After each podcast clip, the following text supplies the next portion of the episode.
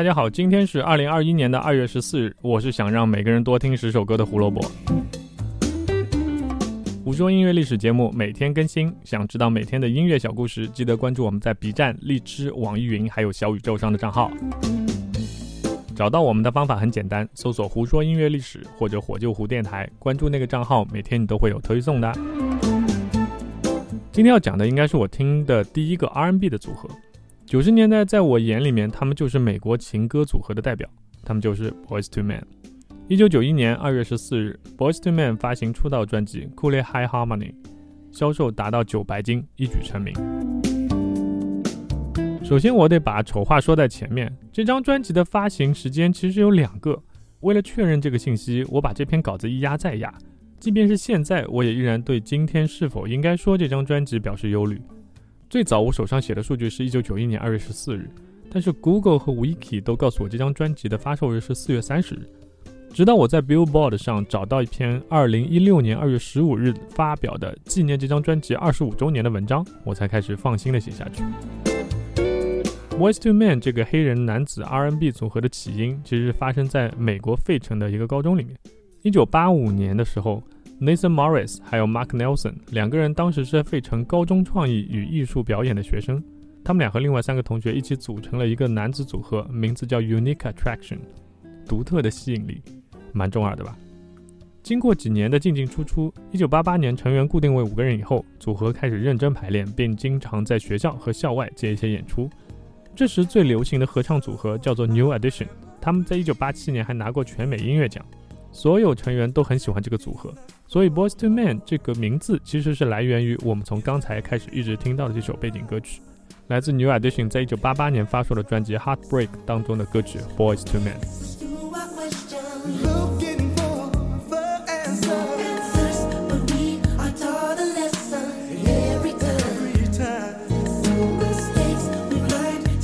你们身边有人为了转运而改名的吗？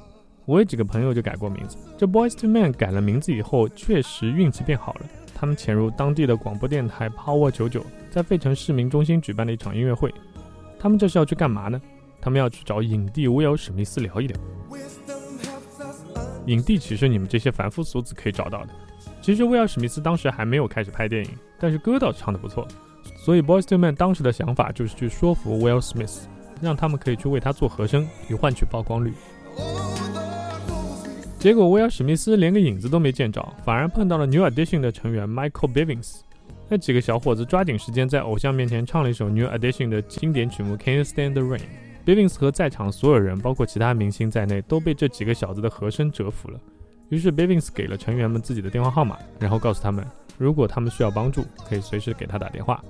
没多久，Nathan Morris 就给 Bivins 打了电话，Bivins 答应出任乐队的经纪人和制作人。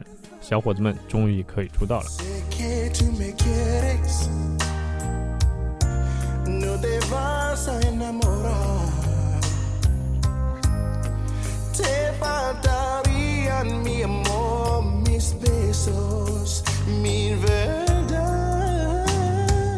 Michael Bivins 没有食言，他帮组合拿到了 Motown 的一纸合同，而且还为他们的出道专辑《Cool High Harmony》担当了制作人。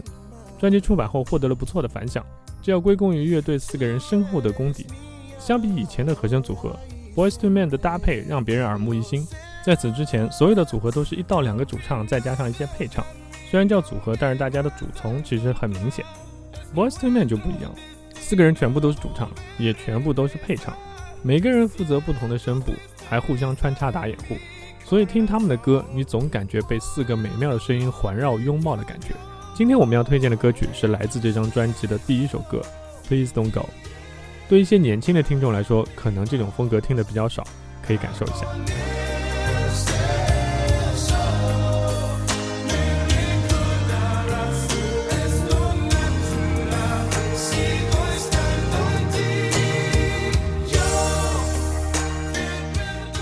出道专辑虽然没有拿到 Billboard 两百总榜的第一名，但也短暂的到过第三的位置。